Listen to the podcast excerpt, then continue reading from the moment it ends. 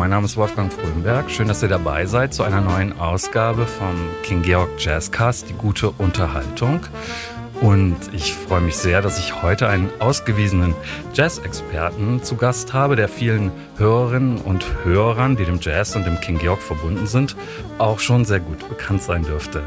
Herzlich willkommen, Hans-Bernd Kittlaus. Guten Morgen. Hans-Bernd, schön, dass du die Zeit gefunden hast heute, wie du selber sagst. Wir zeichnen das Gespräch hier heute um 11 Uhr vormittags auf. Aber du warst ja heute Morgen auch schon fleißig, wie ich in meinem Mailfach gesehen habe. Ich gehe mal davon aus, dass du eher kein Morgenmuffel, sondern eher so der Typ Frühaufsteher bist. Nein, überhaupt nicht. nicht? Das überrascht mich jetzt. Nein, ich bin eigentlich eher ein Nachtmensch, wie es sich für einen Jazz-Fan gehört. Mhm. Aber äh, diese täglichen Mails mit den äh, Livestreaming-Tipps, ja. die bereite ich immer schon am Vortag vor mhm. und aktualisiere sie, wenn nötig, dann am Morgen vor ja. dem Frühstück und schicke sie dann auch schon raus. Mhm. Und dann kann ich in aller Ruhe frühstücken. Okay, also wer ein Morgenmuffel ist oder eben kein Frühaufsteher, der muss wenigstens gut planen. Das, so ist das. So kann man sich das merken. Ähm, da gibt's die Betreffzeile in diesem ähm, Newsletter, den du gerade angesprochen hast, den du täglich herausschickst mit Streams aus aller Welt, mit äh, Jazz, Live-Konzerten, Jazz Against Corona Blues, äh, was ich sehr schön finde. Ähm, was äh, machst du denn sonst noch, äh, außer Musik hören gegen den Corona-Blues? Das ist ja gerade eine sehr wichtige und allgemeingültige Frage. Ne? Ja. Oder also, hast du gar keinen? Ach, irgendwie schon, doch. Mhm. Also ich finde, ich finde die Situation schon äh, belastend auf die Dauer. Äh, ich merke das halt auch beruflich. Also mein mein Gelderwerbsberuf ist nicht Jazz. Ja, darüber reden wir gleich noch. Ähm, und mein, ich bin selbstständig tätig und da ist mein Geschäft schon auch deutlich äh, beeinträchtigt durch die Corona-Restriktionen. Mhm. Ähm, aber gut, ich äh, kann mit der Situation ganz gut umgehen. Viel viel läuft online, sowohl beruflich als aber auch jazzmäßig. Ja, ähm, ja. Und äh, äh, ansonsten habe ich einen großen Weinkeller. das ist praktisch. Ähm, du hast gesagt, du machst beruflich was anderes. Du bist dennoch äh, sehr vielen Leuten bekannt, seit vielen Jahren als Autor in Sachen Jazz und auch äh, zum Beispiel auf unserer ja noch sehr jungen Homepage äh, kinggeorg.de schreibst du regelmäßig zum Beispiel über Jazz-Jubiläen oder stellst seit kurzem auch äh, regelmäßig Jazz-Alben vor. Ähm, wie viel Musik hörst du so am Tag? Das äh, wir haben ja da auch miteinander persönlich zu tun. Mhm. Und ich denke mir immer, der Hans Bernd, Mensch, der hört wirklich viel Musik. Aber stimmt das auch? Hörst du, hörst du stundenlang Musik am ja. Tag nebenher und auch äh, ja, also, konzentriert? Also die meiste Zeit läuft bei mir zu Hause Musik mhm. und überwiegend Jazz. Ähm, ja. Ich arbeite dabei. Ja, also ich, mhm. äh, das habe ich schon als, äh, als Schüler gemacht. Ich habe meine Hausaufgaben immer mit Musik gemacht. Ah ja, interessant. Das Einzige, was nicht ging, war Vokabeln lernen. Alles andere ging gut mit da Musik. Da kann man sich dann nicht so konzentrieren, ne? Wie sieht deine Musiksammlung aus? Hast du viele Vinylplatten? Hast du viele CDs? Oder? Beides, mhm. beides. Also äh, das ist schon eine größere, größere Sammlung äh, zum Leidwesen meiner Frau, äh, die immer versucht, mich äh, räumlich zu beschränken. Ja weil sie Angst hat, äh, dass unser Wohnzimmer zum Lagerraum wird. Mhm. Ähm, also das ist sozusagen eine ständige Kompromisssuche. Ja. Ähm, aber ich bin vom Herzen her äh, Jäger und Sammler. Mhm. Und wenn ich mal was gejagt habe, dann äh, will ich es auch nicht hergeben. ähm, machst du auch selber Musik?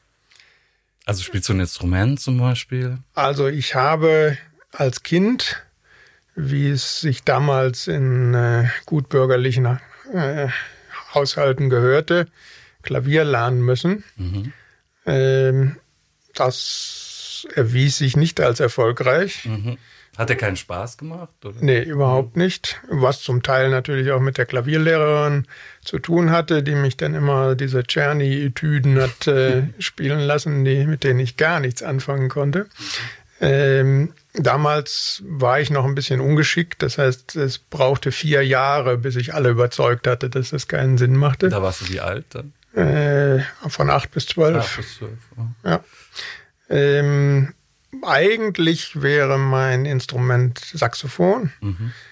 Ich habe mir dann, ja, ich muss sagen, also solange ich zu Hause wohnte, bei meinen Eltern war das äh, ausgeschlossen. Das wäre also äh, für meine Mutter völlig unmöglich gewesen, dass ich Saxophon spiele. Mhm.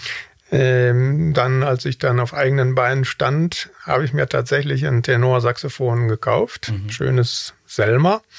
Ähm, und habe dann auch äh, Unterricht ein halbes Jahr genommen. Mhm. Ähm, dann lernte ich meine jetzige Frau kennen. Und ich habe ja in der Zeit schon Fulltime gearbeitet. Mhm. Und da mussten dann Prioritäten gesetzt werden. Mhm. Da fiel das Saxophon leider hinten runter. Mhm. Steht aber bis heute als äh, Ausstellungsstück in meinem Wohnzimmer. Aha, okay. Äh, du bist 1958 geboren. Mhm. Äh, du, du sagst in gut, gut bürgerlichem Elternhaus. Ich gehe mal davon aus, dass dann das Klavier im Vordergrund stand, weil das eher, wenn es musikalisch äh, oder wenn es musikalische Vorlieben da gab, dann war es wahrscheinlich die Klassik, oder? Bei deinen Eltern? Also bei meinem Vater ja, allerdings äh, fast ausschließlich Gesang. Mhm. Also mein Vater war ein totaler Opernfan. Mhm und äh, hörte halt Sängerinnen und Sänger. Ja. Äh, meine Mutter überhaupt gar nicht Klassik, sondern die stand einfach auf deutschen Schlager, auch Gesang. Äh, also das lief so bei uns. Und meine Mutter war eine begeisterte Radiohörerin. Das heißt, bei ihr lief von morgens bis abends äh, WDR. Und äh, abends, wenn mein Vater dann nach Hause kam, dann äh, wurden auch schon mal Platten aufgelegt, aber er hat dann, wie gesagt, eher Operngesang gehört. Hm. Wenn du jetzt sagst, du hast da als Kind schon während der Hausaufgaben Musik gehört, wie würdest du deine musikalische Sozialis Sozialisation dann beschreiben? Also sagen wir mal, wann kam der Jazz dazu? Ich meine, als Kind war ja, die Beatles kamen irgendwann, ne? es gab Rock'n'Roll. Also was, was hast du gehört und in welcher Reihenfolge ging das so vor sich? Ja gut, also sagen wir mal, zunächst mal war ich natürlich dem ausgesetzt, was meine Eltern gehört haben. Ja. ja. Ähm, und da kann ich jetzt nicht sagen, dass ich, dass mir das besonders gefallen hätte. ähm, weder die Klassik noch der deutsche Schlager. Ähm, ich habe dann auch ähm, angefangen, selber Radio zu hören. Ähm, und damals hat der WDR noch zu äh, am Nachmittag Jazz-Sendungen ausgestrahlt. Mhm. Und das war eigentlich meine, meine erste Berührung, also bewusste Berührung ja. mit, mit Jazz. Mhm. Ähm, interessanterweise, wahrscheinlich durch den Einfluss meiner Eltern, das erste, was mir da gefiel, war auch wieder Gesang. Also mein, mein Start war eigentlich Jazz-Gesang. So Ella Fitzgerald, Louis Armstrong, ganz klassisch. Mhm. Ähm, es kamen dann bald zusätzliche, weniger bekannte Sängerinnen und Sänger dazu. Zum Beispiel ganz früh, äh, eigentlich merkwürdig, eine, eine, englische Sängerin namens Cleo Lane, mhm. die in Deutschland nie besonders bekannt war, aber ich habe sie halt im Radio gehört. Der WDR spielte das. Mhm. Und da war ich total begeistert von dieser Sängerin. Mhm, als Teenager dann auch. Ja, da mhm. war ich so 13, 14. Mhm. Ähm, und in meiner Umgebung gab es ansonsten niemanden, der Jazz hörte. Mhm. Also meine, meine Schulfreunde, die hörten halt Rock und, und Pop. Mhm. Ähm, Eltern habe ich schon gesagt, aber ja. es gab überhaupt niemanden, der Jazz hörte. Und äh, mir gefiel die Musik so gut, dass ich dann da einstieg. Mhm. Und meine finanzielle Situation als Schüler war ganz ordentlich. Ähm, also meine Eltern versorgten mich und dann hatte ich noch äh, großzügige Großeltern mhm. und habe schon frühzeitig angefangen, Nachhilfeunterricht äh, zu geben, so dass ich auch ein bisschen eigenes Geld, verdient, Geld verdiente. Mhm und habe dann in dem Alter, so 13, 14, angefangen, mir erste Platten zu kaufen. Okay, wo war das? Also ähm, in welchem Laden? In welcher Stadt sind wir eigentlich? Wo bist du geboren? Ich bin mitten im Ruhrgebiet geboren, Wanne-Eickel. Also mehr Ruhrgebiet geht nicht. Und, Man hört äh, es auch, ne? ja? Ja, ich denke schon. Ähm, und in, im Ort gab es einen Plattenladen, ja. Die allerdings mit Jazz gar nichts anfangen konnten. Äh, die konnten einmal mal Sachen besorgen. Ja, also die hatten kein, kein Jazz-Angebot. Mhm. Äh, ich bin dann aber öfter nach, nach Bochum gefahren. Und da gab es äh, einen Plattenladen mit einem, mit einem sehr guten äh, Betreiber, ja. äh, der auch Jazz hatte und auch ein bisschen Ahnung hatte. Ja, und äh, über den habe ich so erste interessante Sachen äh, Hast gefunden. du auch mit dem dich dann unterhalten ja, ja. und, und ja, Sachen erfragt? Ich meine, ich kenne dich ja als sehr gründlichen Menschen. Und mhm. wenn du sagst, du bist da eingestiegen in das Thema Jazz, dann kann ich mir vorstellen, dass du auch in jungen Jahren da schon äh, ordentlich geforscht hast. Ne? Also ja, aber das war damals natürlich, ich meine, wir, wir sprechen von Anfang der 70er Jahre. Ja. Das war halt natürlich alles viel schwieriger, als das heute ist. Ja? Mhm. Es gab kein Internet. Mhm. Ähm, das heißt, solche Plattenläden waren, war waren mhm. eine Möglichkeit. Mhm. Äh, eine andere Möglichkeit waren äh, Jazzzeitschriften. Mhm. Ich bin schon damals, also noch als, als Jugendlicher, dann in Kontakt mit dem Jazzpodium gekommen, ja. die, die älteste deutsche Jazzzeitschrift. Seit 1952, glaube ich. Das stimmt, ja. ähm, und die gab es bei uns in einer, in einer Stadtbücherei. Mhm. Und da bin ich einmal im Monat hingefahren mhm. und habe da zwei, drei Stunden verbracht, um das Jazzpodium zu lesen. Mhm. Äh, und darüber habe ich dann einfach auch viel Informationen bekommen, die mir sonst gar nicht zugänglich gewesen wären. Ähm, das ist eine spannende Rolle, die so Zeitschriften und Läden dann damals noch gespielt haben. Ne? Ja, absolut. Das, ja. Absolut. Die Bedeutung war viel größer, als sie, als sie heute ist. Ja, weil, weil heute durch das Internet solche Informationen halt viel leichter zugänglich sind. Mhm. Ja. Ich meine, du schreibst seit Jahren für das Jazzpodium. Ja, das Oder? kam dann natürlich erst aber etwas später. Du, ja, das kam später, aber so die Frage halt, hast du dir das damals dann auch schon, also fandest du das auch schon spannend, dass du gedacht hast, ach, das könnte ich auch mal machen? Das finde ich irgendwie interessant, dass Leute halt auch so äh, über die Musik schreiben. Sie nicht also zu dem Zeitpunkt hm, noch nicht. Mhm. Also da entdeckte ich diese Musik erst. Ja. Mhm. Und wie gesagt, initial sehr stark von, vom Gesang her. Es brauchte dann einige Jahre, bis ich wirklich auch Gefallen an Instrumentaljazz fand. Hm. Also die ersten Jahre habe ich im Wesentlichen Gesang gehört. Ähm, der Jazz hatte, hatte für mich auch noch einen schönen Nebeneffekt, äh, sozusagen der, der Abnabelung von meinen Eltern. Mhm. Äh, das war nicht der Grund, warum mir die Musik gefiel, aber der Nebeneffekt gefiel mir dann schon. Mhm. Äh, meine Eltern konnten mit dieser Musik gar nichts anfangen. Ja, und äh, die waren natürlich geprägt. Gab es da Streit auch deswegen oder einfach Streit, Unverständnis? Unverständnis, mhm. ja. Streit würde ich nicht sagen. Ich hatte ein eigenes äh, Zimmer, wo ja. ich diese Musik hörte. Mhm. Äh, wenn ich die da hörte, mussten meine Eltern die nicht hören. Äh, also die haben das nicht mitbekommen. Ähm, aber nichtsdestotrotz, ja, meine Eltern haben halt ihre Jugend äh, oder Kindheit noch zur Zeit des Dritten Reichs verbracht mhm. und äh, waren da geprägt. Ja? Ja. Also für meine Mutter war das Negermusik. Mhm. Ja, und dieser Begriff. Amerikanische Kultur wahrscheinlich eh unter ja, das, Verdacht. Das war also Negermusik. Dieser mhm. Begriff wurde damals verwendet. Mhm. Ja, das äh, klingt heute sehr befremdlich. Ja, das ist schrecklich. Ja. Ähm, aber das war halt der Begriff, der aus der Zeit des Dritten Reiches geprägt war. Und sagen wir mal, um die Zeit, um 1970 herum, äh, fing schon sowas wie Political Correctness an. Den Begriff gab es noch nicht, aber, aber die Effekte gab es schon. Also die Leute wussten schon, dass dieser Begriff Negermusik vielleicht nicht so glücklich war. Mhm aber sie haben ihn trotzdem noch verwendet. Mhm, ja. Aber hat sich das dann auch irgendwie für die Politik interessiert, also oder für gesellschaftliche nee, das hat, Zusammenhänge, das dass du gesagt mir hast? Mir erstmal insofern das gefallen. Eine afroamerikanische Kultur.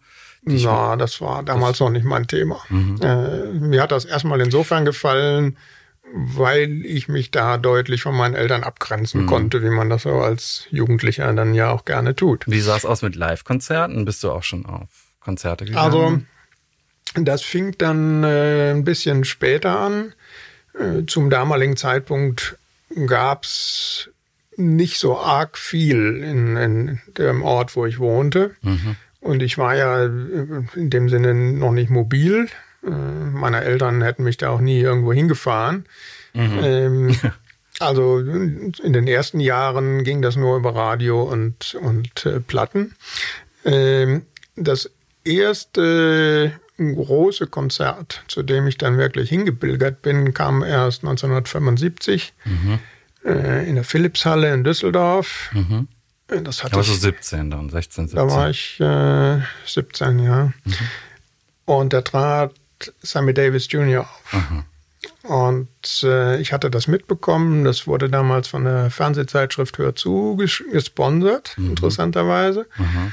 Ähm, die meine Eltern abonniert hatten. Und deswegen erfuhr ich überhaupt von diesem Konzert. Mhm und habe mir dann eine Karte gekauft. Meine Mutter erklärte mich erwartungsgemäß für völlig verrückt, dass ich also 45 D-Mark, was damals ein Haufen Geld war. Das klingt auch viel Geld, ja. Für, für dieses Konzert also ausgegeben hatte und dann dahin gefahren bin. Mhm.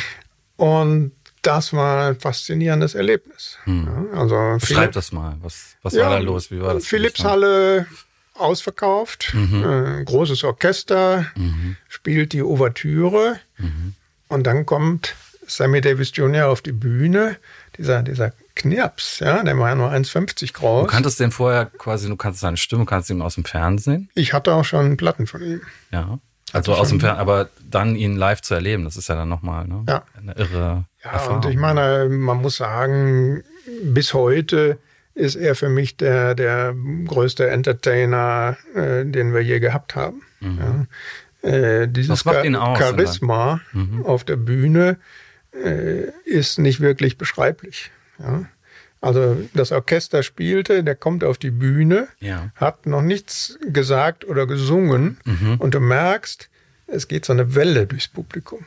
Ja, das, das ist ein Effekt, der, der ist. Wie so ein Schauer, ja. ja das, dann, das ist, so ein Gänsehautschauer, kollektiv, kann man ja, das so ja, beschreiben? Ja, ja. Und der hält dann an bis, bis zum Schluss? Ja, nee, das würde ich nicht sagen. Also ich meine, dann, dann fing er ja an zu, zu singen und zu tanzen mhm. und, und zu sprechen. Und, und die Leute waren fasziniert. Aber, aber dieser, dieses Gefühl, dieser, dieser Welle, das, das hast du jetzt nicht über anderthalb Stunden, mhm. aber das war schon sehr eindrucksvoll. Mhm. Und ähm, ja, das, das war so ein erstes prägendes Erlebnis für mich. Ja. Äh, und ich meine, Sammy Davis Jr. Äh, wollte nicht als Jazzsänger vermarktet werden, er wollte immer Entertainer sein. Mhm. Aber für mich war er einer der besten Jazzsänger aller Zeiten. Er wollte sich nicht festlegen lassen. Ne? Vielleicht hat es auch in der öffentlichen Wahrnehmung für ihn mehr Breiten, ja gut, Breitenwirkung Entertainer gehabt. verdiente man mehr Geld als als auch, Jazzsänger. Ja. Das spielte schon eine große Rolle. Mhm. Ja. So, und ähm, in der Folgezeit bin ich dann zu weiteren Konzerten gekommen. Ich erinnere mich, Lionel Hampton, Big Band in Bochum. Mhm auch ein tolles Erlebnis. Äh, eine wahnsinnig mitreißende Musik. Äh, die, also Lionel Hampton war ja äh, so Ende der 40er, Anfang der 50er Jahre einer der Wegbereiter des Rock'n'Roll. Mhm. Ja? Ähm, das hat man in Deutschland damals nicht so wahrgenommen, ja, weil, ja. aber in den USA war das so und äh, in England indirekt auch. Ähm, und ähm, die, das, das Live-Erlebnis dieses, dieses Orchesters, mhm. das, äh, da kam so viel Energie. Ja. ja. Ähm, das nächste richtig große Jazz-Erlebnis war mhm. dann hier in Köln. Ja. 1977 in der alten Kölner Sporthalle, die schon lange nicht mehr steht. Mhm. Äh, Messe, ja. Messegelände. Ähm, und das war ein Jazz at the Philharmonic Konzert. Jazz at the Philharmonic war eine Konzertreihe, die Norman Granz, amerikanischer Promoter, äh, ins Leben gerufen hatte, schon in den 1940er Jahren. Mhm. Ähm, Norman Granz war ein ganz wichtiger Organisator, Produzent. Äh, der hatte maßgeblichen Einfluss auf die Karrieren von Leuten wie Ella Fitzgerald oder, oder Oscar Peterson Also so die richtig großen Namen im Jazz. Mhm. Und diese Jazz at the Philharmonic-Reihe, das war damals ein Ansatz, wo er unterschiedliche Bands zu einem Konzert zusammenholte mhm. und dann aber in die, in die großen Konzerthallen damit ging. Ja, also er öffnete die großen Konzerthallen in den gesamten USA damit für den Jazz. Mhm. Äh, er war nicht der Erste, der das machte. Ja. Also davor gab es schon Benny Goodman 1938, mhm. das berühmte Carnegie Hall Konzert. Aber er hat diese Idee dann aufgegriffen und wirklich in die Breite getragen. Ähm, und das war was Neues. Ja, ich mhm. meine, Benny Goodman war ja, wenn man so will, sehr etabliert. Ja, also äh, als, als Klarinettist, der auch Klassik spielte, durfte er in der Carnegie Hall auftreten. Ja, mhm. und er war äh, verheiratet mit äh, einer sehr reichen Dame, die äh, diese Familien, äh, dieser Familienbezug half sich ja auch. Mhm. Ja. Das war für die Musiker, die Norman Granz dann auftreten ließ, alles überhaupt nicht der Fall. Das mhm. waren schwarze Bands überwiegend. Ähm, aber er schaffte es, das, das in diese Veranstaltungsorte zu tragen und, und äh, die, äh, das Publikum dafür anzulocken. Mhm. Auch international, also gut für dich, ne, dass das der da anschauen Ja, das konntest. kam dann, kam dann ab den 1950er Jahren, da hat er das auch nach Europa gebracht. Mhm. Ähm, und dieses Konzert 1977 hier in Köln erwies sich dann als eines der letzten Konzerte in diesem Format. Mhm. Ja, das wusste ich natürlich damals nicht, aber das war insofern im Nachhinein Glück, Glücksfall, ja. dass ich dabei war. Und äh, auch, auch ein unvergessliches Konzert. Mhm. Ja, und Jazz, war, Jazz war dann da auf jeden Fall schon deine Musik, ja. Also ja, absolut. bist du ab und zu auch mal auf andere Konzerte gegangen? Ich meine, Popmusikkonzert oder also, Punk war ja eine Musik, nee, die das, damals also ich hatte überhaupt Rolle, keinen, mit dem man auch die Eltern hätte erschrecken können. Ja, also wie gesagt, das war nicht mein Haupt. ja, ja, ist schon klar. Mein Hauptmotivator. Hättest zu deiner Mutter sagen können, wenigstens höre ich keine Sex Pistols. Nee, also zu, zu diesen Richtungen hatte ich gar keinen mhm, Bezug. Weder mhm. Punk noch Rock, das war nicht meins. Aber wir sind jetzt im Jahr 77 mhm. und da hast du auch angefangen zu studieren, wenn ich das richtig recherchiert ja. habe, und zwar in Dortmund. Und ich würde sagen, beruflich bist du dann doch eher ein Frühaufsteher, weil du hast Informatik studiert und heutzutage würde man das vermutlich vielen Jugendlichen raten, in diese Richtung zu gehen. Warum hast du das damals gewählt? Also ich hatte schon als Schüler eine starke Neigung zu Mathematik und Physik.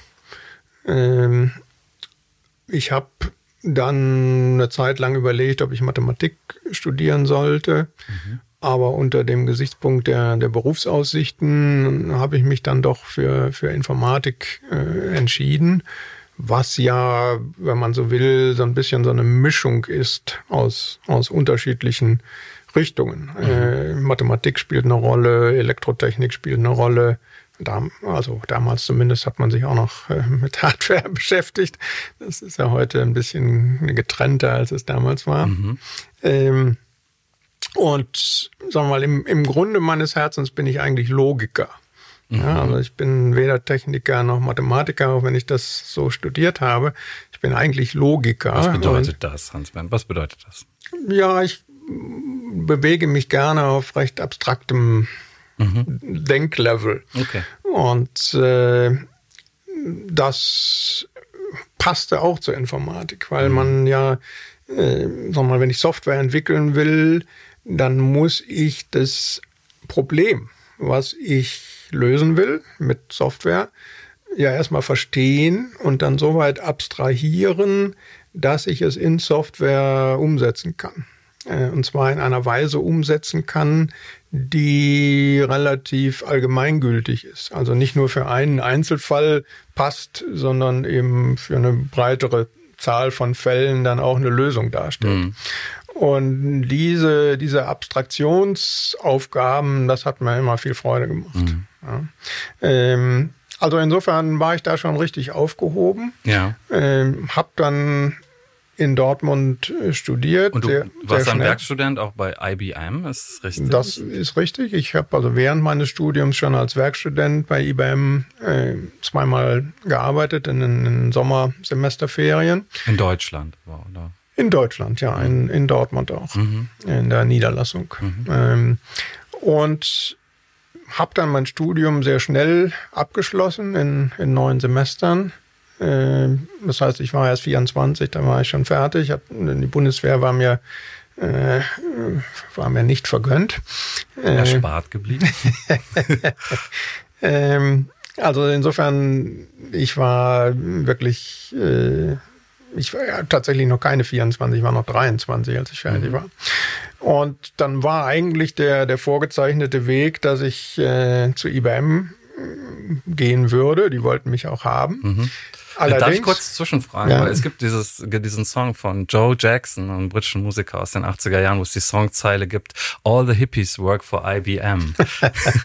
was ja nicht ganz aus der Luft gegriffen ist. Und ähm, ja, was hast du, in was für eine Welt bist du da eingetaucht? Was hast du da für Leute getroffen? Sicher auch da, da trifft man auch ein paar Freaks, oder? In diesem Umfeld. Im Bereich der Programmierung auf jeden Fall. Ja. Da, da gibt es schon Gurus. Mhm. Ne? Also Leute, die wirklich völlig aufgehen in diesen, diesen Programmierungsaufgaben. Ja. Ähm, den kannst du so einen, so einen, so einen äh, sogenannten Dump, also einen Hauptspeicherabzug, ja. äh, gedruckt, ja. Äh, hexadezimal, kannst du so hinlegen und dann lesen die da drin. Ja? ja. Wie äh, Musiker Noten lesen. So ungefähr, ja. Ähm, also das ist schon eine Welt für sich. Mhm. Nur in solch einer Firma wie IBM gibt es natürlich ganz unterschiedliche Bereiche. Ja, du hast natürlich nicht nur diese Entwickler, sondern du hast natürlich auch einen Vertriebsbereich. Mhm. Ja, die trugen damals alle blaue Anzüge und äh, Big Blue, so mhm. war IBM damals bekannt. Und ja. Äh, ja. IBM war, wenn man, wenn man so will, eine, heute spricht man ja viel von, von, von Plattformen mhm. im Bereich, so Amazon als Plattform oder Facebook ja. als Plattform. IBM war eigentlich eine der ersten Plattformfirmen im IT-Bereich oder die erste überhaupt. Ja, IBM hat es geschafft, ihre Systeme als Plattform im Markt zu etablieren und die waren damals, also Ende der 60er, Anfang der 70er Jahre total dominierend in dem, in dem IT-Markt. Mhm. Ja. Ich bin dann... Ein äh, Unternehmen, was es ja auch schon sehr lange gab. Ne? Ja, ja, absolut. Ja. Ähm, das hatte natürlich zum einen eine starke kulturelle Ausprägung, die nicht immer nur angenehm war. Ja, also da gab es schon eine Menge Leute, die sehr mhm. eingebildet waren. äh, aber es hatte natürlich auch viele Vorteile. Ja, also ein sehr internationales Unternehmen, was mir von Anfang an viel Freude gemacht hat, äh, hier so aus dem engen Deutschland ein bisschen rauszukommen. Und äh, ähm, natürlich auch mit, mit guter finanzieller Ausstattung. Mhm. Ja, also äh, selbst als Berufs-, selbst als Werkstudent verdiente man schon nicht so schlecht und wurde gleich auf irgendwelche Lehrgänge in München und Berlin geschickt. Das hat ja. mir auch gut gefallen. Ja. Und ähm, also das war schon luxuriös. Ja. ja. Nur tatsächlich war es so, dass ich nach Ende meines Studiums gar nicht sofort bei IBM einsteigen konnte, obwohl alle wollten, mhm. weil auch damals gab es schon Einstellungsstopps. Ja, also es ist kein so neues Phänomen. Das hatten wir auch schon 1982. Mhm. Du bist dann zu AEG, glaube ich. Ich bin dann damals äh, AEG Telefunken in Ulm ins mhm. Forschungslabor. Ganz spannende Aufgaben. Dummerweise meldete AEG drei Monate später Konkurs an. Das ja. überraschte mich dann etwas. Ja. damals habe ich die, die wirtschaftlichen Aspekte noch nicht so verfolgt, wie ich das äh, heute tue. Mhm. Ähm, ich hätte trotzdem da bleiben können. Also dieses Forschungslabor war gar nicht direkt betroffen von dem Konkurs und wurde dann später von Daimler übernommen. Aber als Berufsanfänger fühlte ich mich da unwohl, mhm. ja, weil man befürchtete natürlich, dass man als Berufsanfänger als erster da rausgeschmissen wird in so einer Konkurssituation. Also, also es gibt natürlich eine ganz lange Geschichte. Ich meine, du bist inzwischen äh, Autor zahlreicher Fachpublikationen. Irgendwie, du hast dann später in Bonn gearbeitet ähm, auch und ähm, bist jetzt Freiberufler. Was mich natürlich auch interessiert, diese Parallelgeschichte, die wir eben schon angerissen haben. Du bist also quasi Journalist, Jazz-Journalist geworden aus, aus Leidenschaft, kann man mhm. sagen. Also du hast Radio gemacht, aber eben auch schreibst seit vielen Jahren für das Jazz-Podium. Ähm, jetzt sag doch mal, wie es dazu gekommen ist. Wann hast du da den ersten Schritt gemacht? Also ich, ich, bin dann ja doch bei IBM gelandet und zwar in Böblingen. Äh, das ist in der Nähe von Stuttgart. Mhm. Äh, und das Jazzpodium hatte seine Redaktion auch in Stuttgart. Und äh, als langjähriger Leser des Jazzpodiums äh, und, und zunehmender nicht nur Fan, sondern ja auch, auch Wissender um Jazz. Mhm. Immer mehr Wissen. Immer mehr Wissen da, ja. Ähm, hatte ich dann äh, Interesse daran oder hatte die Idee, ich könnte da vielleicht auch irgendwas beitragen. Mhm. Und daraufhin habe ich mich äh, mit den Jazzpodium-Leuten getroffen. Mhm. Damals gab es noch den Dieter Zimmerle, das war der Gründer des Jazzpodiums. Der ursprüngliche Herausgeber. Genau. Der war damals schon so um die 70 und seine, seine äh, rechte Hand war die Gudrun Endres. Hat das dann auch übernommen? Die hat das dann später übernommen, ja. Mhm. Und äh, mit den beiden habe ich mich dann unterhalten und der Zimmerle mochte mich irgendwie und hat dann gesagt, ja, mach mal. Mhm. Und so fing das an. Das war so 84. Ja. 84, also ich schreibe schon 36 Jahre für dieses Blatt. Ja. Das hat, das hat diesen wunderschönen ursprünglichen Titel, wenn ich das kurz sagen darf. Das habe ich natürlich irgendwie herausgefunden, das wusste ich nicht, aber das internationale Podium mit den aktuellen Mitteilungen der Deutschen Jazzföderation, so hieß das wohl mal anfänglich. Ja, aber nicht mehr zu dem Zeitpunkt. Nein. Und dann hast du regelmäßig von da an, von 1984 an geschrieben und. Ja, also ich habe äh, primär äh, Plattenbesprechungen geschrieben. Ähm, dann später auch Artikel. Mhm. Also Festivalberichte. Ich habe 1979 angefangen, zum North Sea Jazz Festival nach Holland zu fahren. Das fand damals in Den Haag statt. Mhm. Ähm, da bin ich ab 1979 jedes Jahr hingepilgert, äh, bis 2019. Mhm. Ähm, 40 Jahre. Und habe. Äh, das ist eine Tradition absolut, will ich auch weitermachen. Und äh, habe regelmäßig dann im Jazzpodium einen Festivalbericht äh, veröffentlicht. Und äh, habe dann auch irgendwann angefangen, äh, Interviews mit Musikern zu machen äh, und die zu veröffentlichen im, mhm. im Jazzpodium. Äh, ich habe sogar schon mal einen Artikel über das King Georg im Jazzpodium veröffentlicht. das ist schön. Werbung fürs King Georg ist immer gut. Mhm. Wo du das King Georg auch ansprichst, da machst du ja, da sieht man dich zum Teil auch, also die anderen Sachen habe ich ja schon angesprochen, die Sachen, die du für die Webseite machst. Auch auf der Webseite sind die Streams zu sehen und da wiederum sieht man dich auch des Öfteren als Conferencier, irgendwie die Künstlerin ankündigend vor mhm. den Konzerten zum Beispiel. Ähm, wie würdest du das beschreiben? Was ist die, das Motiv dahinter? Kann man das eine Art Sendungsbewusstsein auch nennen. Ähm, und hängt das vielleicht auch damit zusammen, ist so eine äh, ja, Anschlussfrage, dass sich Jazz ja auch immer entwickelt. Also man könnte ja sagen, du kommst aus einem Berufszweig, wo es ständig Neuentwicklungen gibt, ja, auf technologischer Art. Mhm. Jazz dagegen hat ja den Ruf, sowas sehr Traditionelles. Ich will jetzt nicht festgefahren, aber es ist schon eher eine ne, traditionellere Musik, aber die entwickelt sich ja Sehe ich nicht so. Ja, die entwickelt sich ja, kannst du jetzt sagen, entwickelt sich ja trotzdem auch immer weiter. Ist das eben genau das, dass du sagen willst, da gibt's eine Entwicklung. Du sprichst ja auch, ähm, äh, also du hast über Kurt Edelhagen geschrieben oder über ähm, Charlie Parker für die Jazzjubiläen, aber schreibst eben auch über Alben von jungen Künstlern, Janning Truman zum Beispiel. Mhm. Ähm, ist das ist das eine Art Sendungsbewusstsein zu zeigen? Also ich habe da ich habe da sicher einen gewissen missionarischen Eifer. Mhm. Ja. ja. Äh, ist mir selber unangenehm, das zuzugeben, aber es ist wohl so. Auch ja mal einen guten Grund. Ich ja, ja. Ähm, ja, also ich bin ja jetzt äh, seit äh, 25 Jahren hier im Raum Köln und habe in dieser Zeit eine, eine Vielzahl von, von Konzerten hier äh, besuchen können. Und das hat mir dann auch Gelegenheit gegeben, mich mit vielen Musikern, Musikerinnen, aber auch vielen Machern der Kölner Jazzszene äh, zu verknüpfen, äh, Kontakte zu knüpfen, Freundschaften zu entwickeln. Mhm. Ähm, und das geht eigentlich über alle Altersgruppen. Ja? Also von äh, Musikern, die noch in ihren Zwanzigern sind, äh, bis zu 80-Jährigen. Ähm, insofern finde ich das sehr, sehr angenehm. Du sprachst das Verhältnis zu meiner beruflichen Tätigkeit an. Mhm.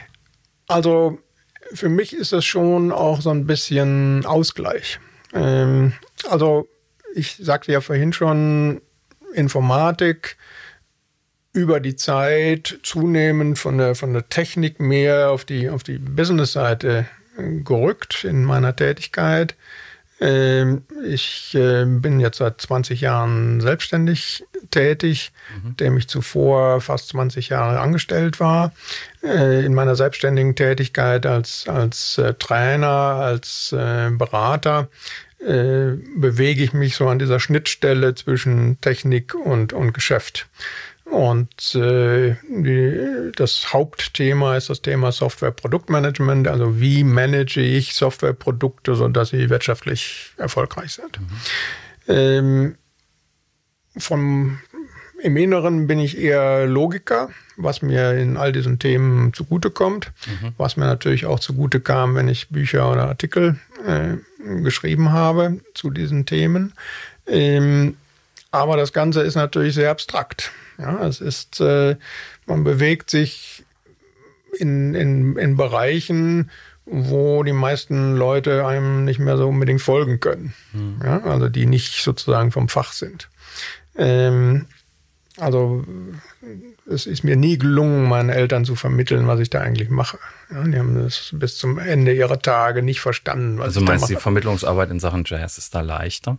Absolut. Ja. Ja, das ist viel, viel direkter. Mhm. Und es ist natürlich auch nicht äh, auf so einer rein abstrakten Ebene. Ich meine, Jazz hat auch was mit Abstraktion zu tun, aber es ist auch ein viel direkteres Erleben, insbesondere in der Live-Situation. Na klar, ja. sehr unmittelbar. Äh, sehr unmittelbar, mit starker emotionaler Komponente ja. und in dem Sinne schon ein, ein Ausgleich für, für diese stark abstrakte ja. Tätigkeit, äh, die ich im beruflichen Bereich habe. Jetzt eigentlich schon fast als Abschlussfrage. Also bist überall angekommen im Jazz als totaler Experte, beruflich, als Logiker im Rheinland sogar angekommen. Ähm, was bedeutet das King Georg als Ort für dich, den es ja so als Jazzclub äh, auch noch nicht so lange gibt? Mhm.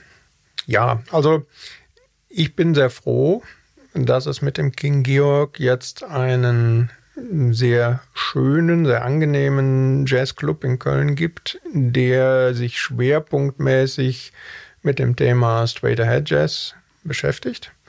Das ist die Stilrichtung im Jazz, die, wo ich meine Wurzeln habe.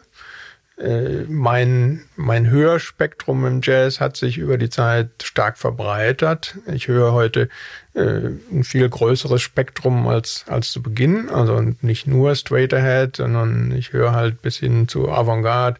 Mhm. Äh, viele, viele Stilrichtungen. Mhm. Aber meine Wurzeln, mein Herz schlägt immer noch stark für Straight Ahead Jazz und das in einem so schönen Club zu erleben, wie es hier mit dem King Georg geboten ist, äh, finde ich toll. Deswegen habe ich mich auch äh, schon im Vorfeld engagiert. Ich äh, kenne ja den Jochen Axer schon äh, Du bist auch bei den länger. Cologne Jazz Supporters aktiv. Genau, wir haben auch nicht vergessen. Äh, Jochen Axer und ich sind äh, im Vorstand der, der Cologne Jazz mhm. Supporters, äh, Förderverein für den Jazz in Köln um, und Umgebung.